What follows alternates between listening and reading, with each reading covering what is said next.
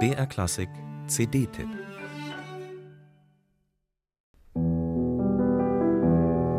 Es fällt ein Stern herunter.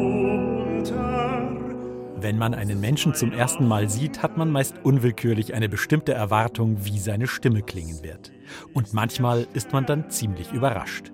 Beim Schweizer Bariton Eneas Humm ist es mir so gegangen.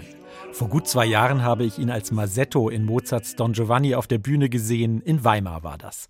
Ein großer, schlachsiger, jungenhafter Typ stand da vorn, 24 Jahre alt, eher noch jünger wirkend. Und dann fing er an zu singen. Und ich begann zu staunen.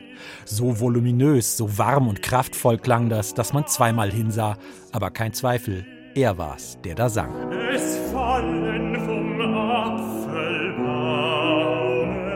Mittlerweile hat der junge Schweizer, der an der Juilliard School in New York studiert hat, eine verheißungsvolle Karriere gemacht. Die Begeisterung fürs Singen hat er bei den Zürcher Sängerknaben entdeckt. Schon mit 18 gab er am Stadttheater Bremerhaven sein Bühnendebüt. Sogar eine Doku hat das Schweizer Fernsehen über ihn gedreht, unter dem schönen, aber irgendwie auch ein bisschen bedrohlich klingenden Titel Ein Wunderkind wird erwachsen. Wenn Wunderkinder erwachsen werden, ist das ja oft eine gefährliche Schwelle. Nicht immer werden die hohen Erwartungen erfüllt. Um Eneas Humm muss man sich aber wenig Sorgen machen.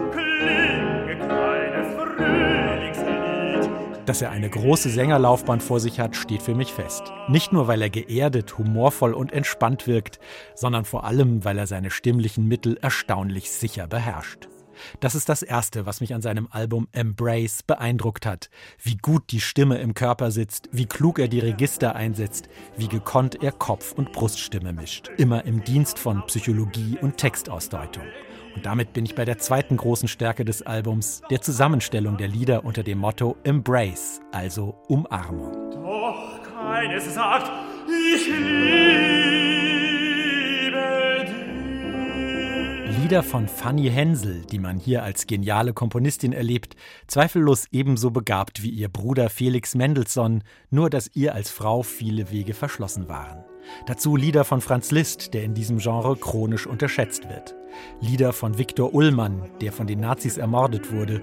Und Lieder von Edward Grieg auf deutsche Texte, selten zu hörende, tolle Entdeckungen fürs Repertoire. Damit verbindet sich die dritte, für mich wichtigste Stärke des Albums. Eneas Humm versteht nicht nur, was er da singt und wie er es rüberbringen muss, er durchlebt es auch. Bei aller klugen Könnerschaft ist er keiner, der die Dinge aus sicherer Distanz andeutet. Er macht sich die Gefühle mit Emphase zu eigen. Das ist ein schmaler Grat, denn Lieder sind nun mal keine Mini-Opern, auch wenn das immer wieder fälschlich behauptet wird. Humm macht auch keine daraus, sondern dosiert absolut glaubwürdig und mit sicherem Feingefühl die Leidenschaft, mit der er sich in die verschiedenen Rollen und Situationen hineinlebt. Und achtet dabei genau auf den Personalstil. Fanny Hensel braucht eben mehr Diskretion als Edward Grieg und bekommt sie auch von Eneas Humm der am Flügel mit Renate Rohlfing viel mehr hat als bloß eine Begleiterin. Diese Liedpianistin ist eine Dialogpartnerin, die ihren Sänger auf Händen trägt. Eneas Humm.